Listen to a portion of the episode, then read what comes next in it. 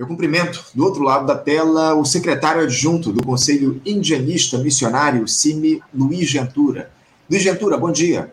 Bom dia, bom dia, Anderson. Bom dia a todas as amigas e amigos do programa Faixa Livre. Sempre uma alegria estar aqui com vocês. Alegria nossa contar com a tua participação mais uma vez aqui no programa, Luiz. Muito obrigado por atender ao nosso convite. Luiz, desde 1 de janeiro aí o Brasil está sob nova direção mas infelizmente parece que há muita boiada ainda a passar naquele Congresso Nacional em relação a medidas que dizem respeito ao meio, ao meio ambiente e também aos povos indígenas. Na última semana, algumas decisões de parlamentares provocaram preocupação.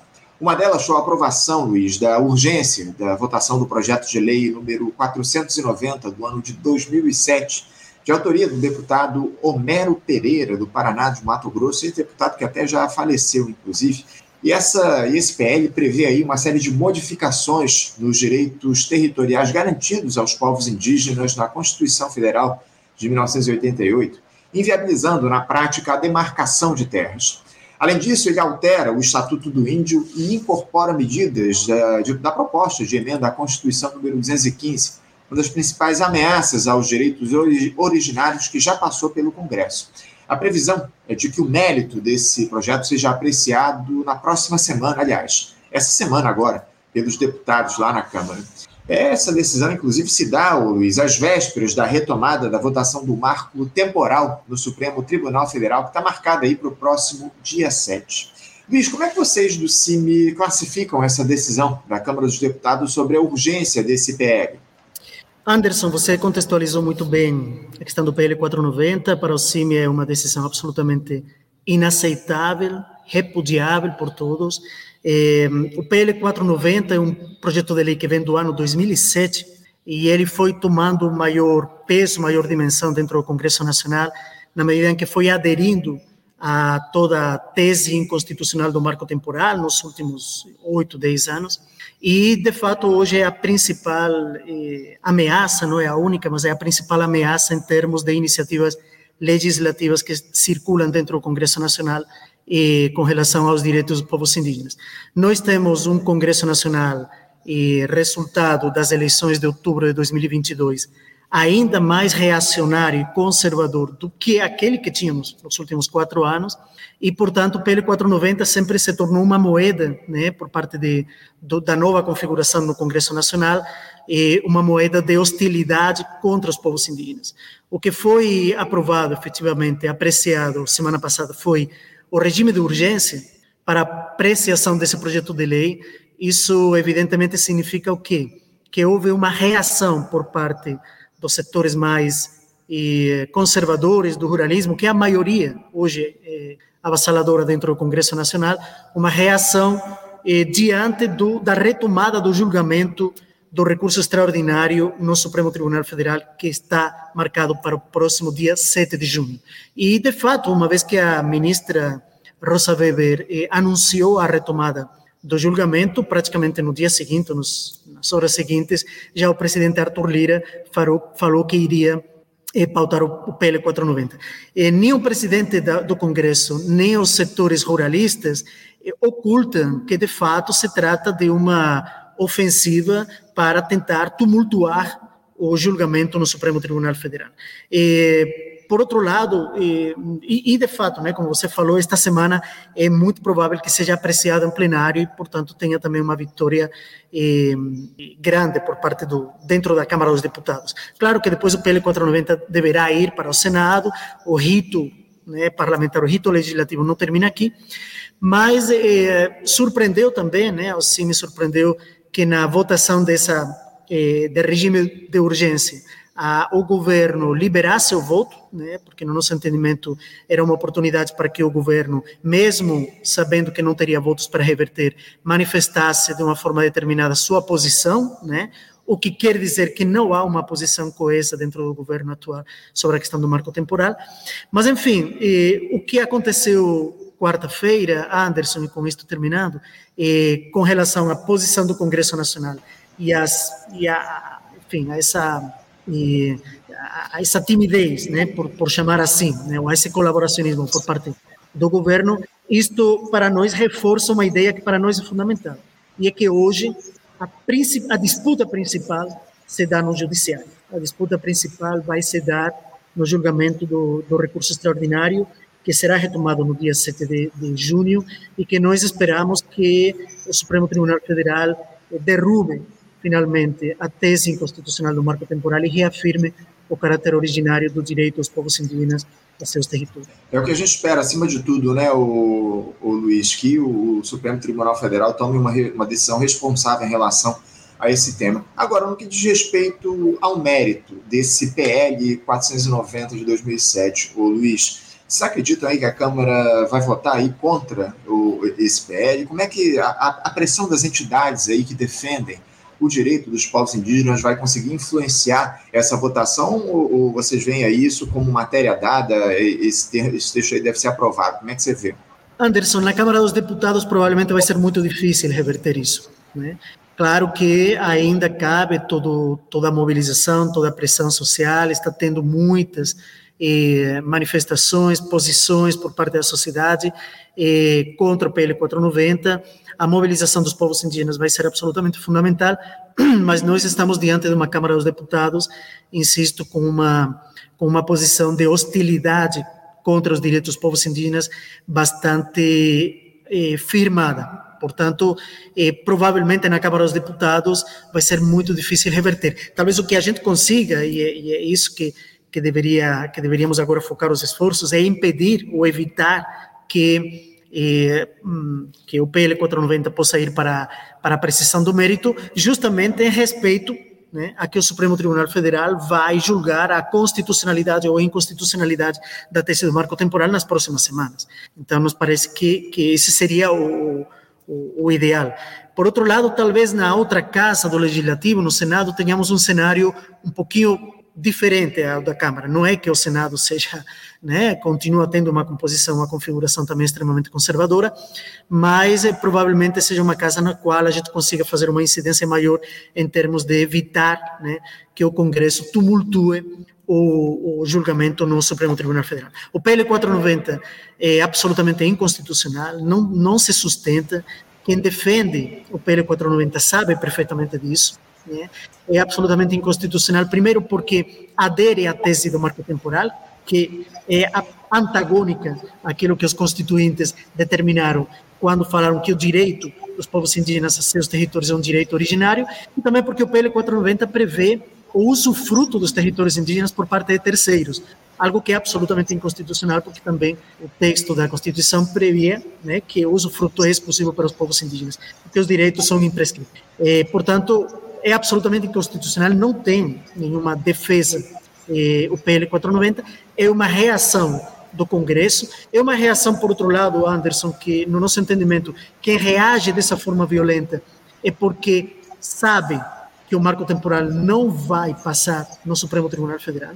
Quem reage assim é porque tem consciência de que o Supremo Tribunal Federal não vai aceitar a tese do marco temporal e, portanto, é uma, uma reação agressiva, violenta, eh, contra os povos indígenas, tem que ficar claro que a reação é contra os povos indígenas, eh, e que eh, teve do outro lado, né, da Praça dos Três Poderes, concretamente no, no governo federal, um governo com uma composição muito heterogênea, muito ampla, de fato deve ficar claro que dos, dos nove partidos políticos que eh, conformam, né, tem ministérios dentro do governo Lula, dos nove partidos, o placar foi a favor do PL 490. Ou seja, uma boa parte dos partidos que hoje estão assumindo ministérios no governo Lula, eh, seus parlamentares se manifestaram a favor do regime de urgência, portanto, contrário aos direitos dos povos indígenas. Essa é uma realidade, isso é o que nós temos hoje em termos de governo, e, insisto, reforça a ideia de que a disputa principal se dá no judiciário. Muito preocupante, muito preocupante, Luiz, todo esse quadro aí que a gente tem observado, o resultado dessa discussão sobre a urgência na última semana. Agora, Luiz, caso os deputados aí aprovem esse PL, vocês do CIMI, juntamente com outras entidades aí de defesa dos povos indígenas, pensam em tomar uma, uma iniciativa em relação a esse tema ou vocês vão esperar primeiro a votação lá do Supremo Tribunal Federal para decidir sobre o marco temporal já na próxima semana? Anderson, como, como eu te falava, né, o, mesmo sendo votado nesta semana na Câmara dos Deputados, ainda tem que ir para o Senado. Uhum. Efetivamente, evidentemente, o movimento indígena e os, e os aliados já estamos preparados para acompanhar isso e para eh, para tomar as providências necessárias para que o PL 490 no campo do poder legislativo não avance, mas por outro lado eh, entendemos que seria absurdo, né, que o rito legislativo continuasse quando estamos a uma semana praticamente do, do julgamento. Insisto, o julgamento do recurso extraordinário eh, no por parte do Supremo Tribunal Federal a ser retomado dia 7 de junho, junto com outros cinco processos relevantes para os direitos dos povos indígenas, estamos falando do, do, do, julgamento provavelmente mais importante em matéria indígena desde a Constituição Federal para cá. Portanto, é, cabe a todos, e, e, e seria, é, talvez seria pedir muito ao, ao atual Congresso Nacional ter é, um senso de responsabilidade, mas devemos pedir ao presidente da Câmara, ao presidente do Senado, que haja um senso de responsabilidade e, e aguarde o julgamento no Supremo Tribunal Federal. Nossos esforços, nossas energias continuam focadas no acompanhamento do julgamento no Supremo Tribunal Federal, insisto, como disputa principal. Isso, evidentemente, eh, não tira que estamos acompanhando diretamente o que aconteça na Câmara e o que possa acontecer no Senado. Mas, efetivamente, um, um, uma decisão por parte do Supremo Tribunal Federal declarando a inconstitucionalidade do marco temporal e a constitucionalidade do direito originário uhum. acaba derrubando a, a, base principal do projeto de lei 490. Claro, sem dúvida, sem dúvida alguma. Agora, o, o Luiz, você crê que essa votação, como você muito bem disse, a intenção dos deputados ao votar esse tema lá é, de modo urgente essa semana lá na Câmara se dá no sentido de pressionar os magistrados do Supremo em relação à discussão do marco temporal no próximo dia 7. Você acha que essa votação, essa eh, aprovação que deve se dar na Câmara essa semana, de alguma forma, pode influenciar a decisão dos magistrados, dos ministros do Supremo nessa discussão do marco no dia 7? Nós esperamos que não, Anderson, porque eu acho que o Supremo Tribunal Federal teve tempo suficiente, né?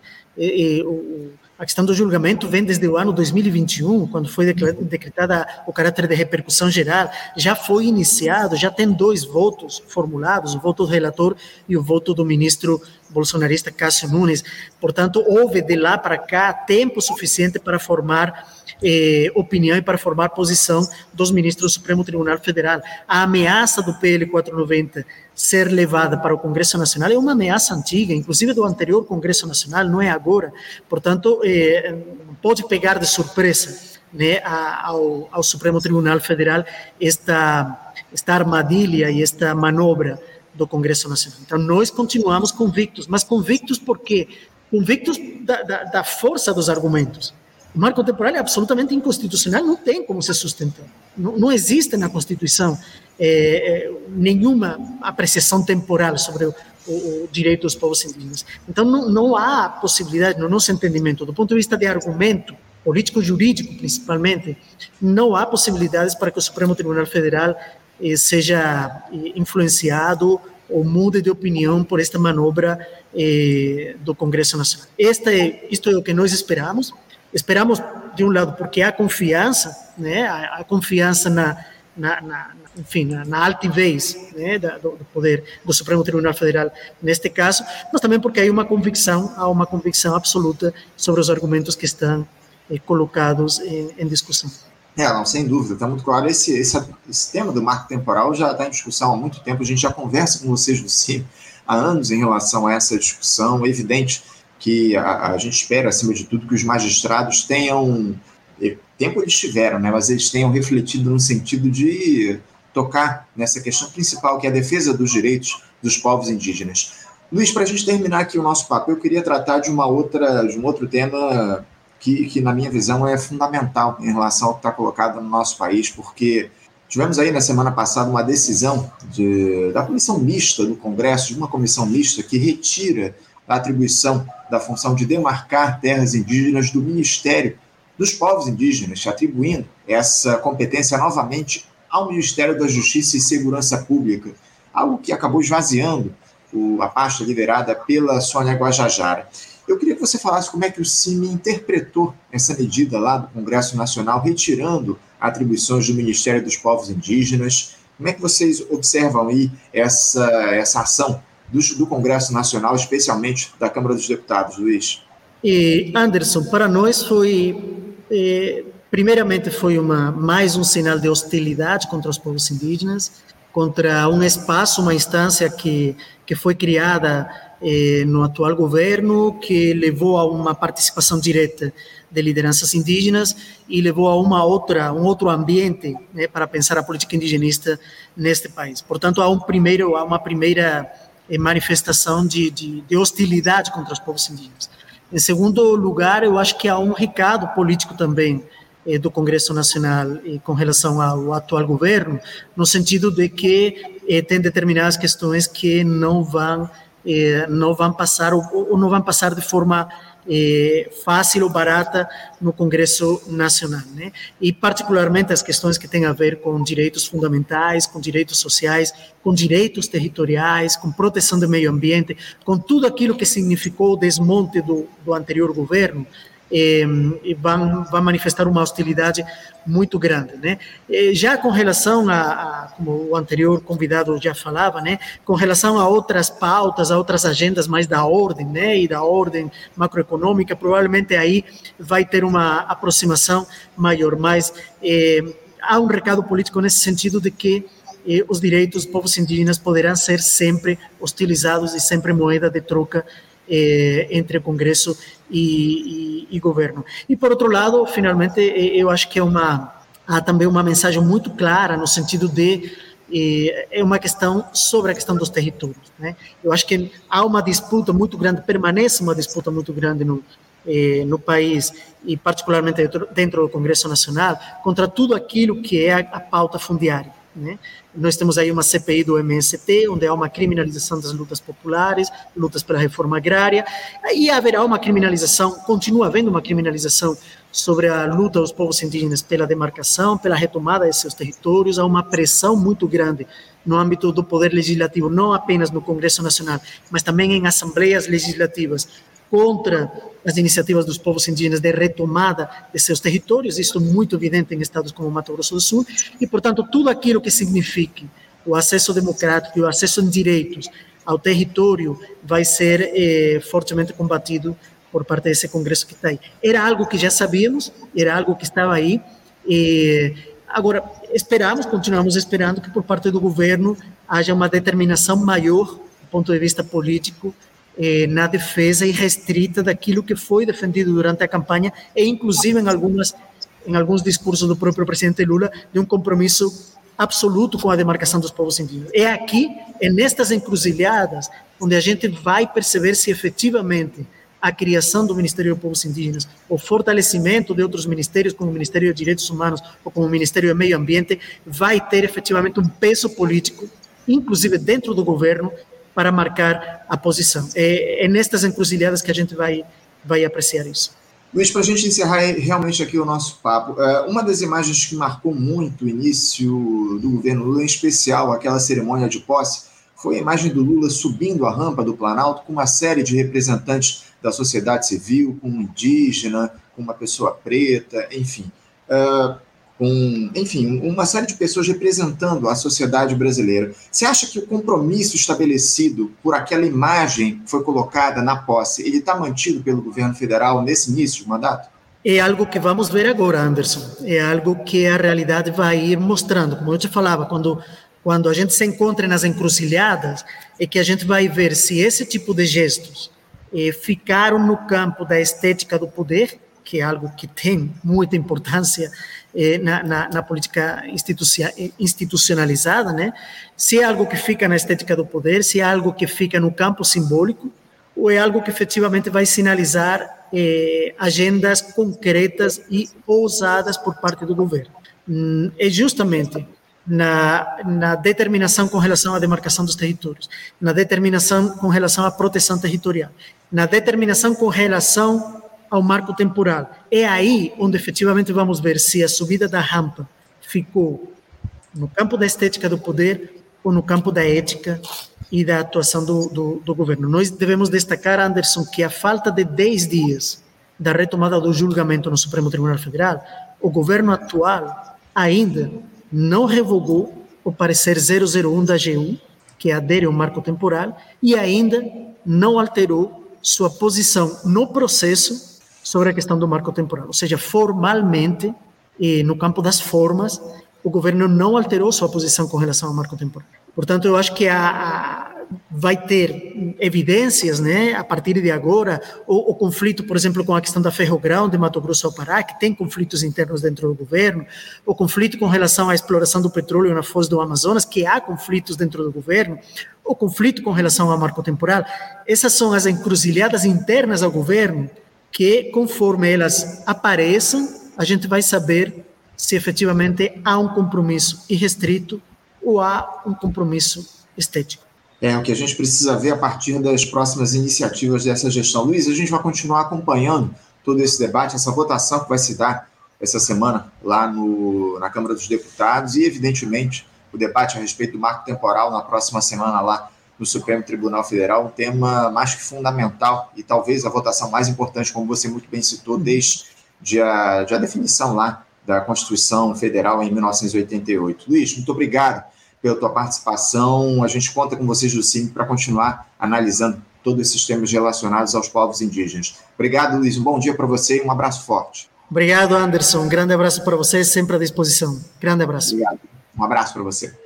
Conversamos aqui com Luiz Ventura. Luiz Ventura, que é secretário adjunto do Conselho Indigenista Missionário CIMI, falou um pouquinho a respeito dessa urgência da votação do PL 490 lá na Câmara dos Deputados, que discute o marco temporal às vésperas, justamente da votação desse tema lá no Supremo Tribunal Federal. Na tentativa de pressionar os magistrados da Suprema Corte para discutir esse tema. Enfim, lamentável todo esse quadro que está colocado e a gente vai continuar acompanhando toda essa discussão aqui no nosso Faixa Livre. Você, ouvinte do Faixa Livre, pode ajudar a mantê-lo no ar. Faça sua contribuição diretamente na conta do Banco Itaú, agência 6157, conta corrente 99360, dígito 8. Esta conta encontra-se em nome do Sindicato dos Professores do Município do Rio de Janeiro e região, o Simpro Rio, uma das nossas entidades patrocinadoras, mas seus recursos são destinados exclusivamente para o financiamento do nosso programa. Você pode fazer sua doação de qualquer valor, utilizando também a nossa chave Pix, que é ouvinte@programafaixalivre.com.br. Sua contribuição é fundamental para a manutenção desta trincheira progressista no ar.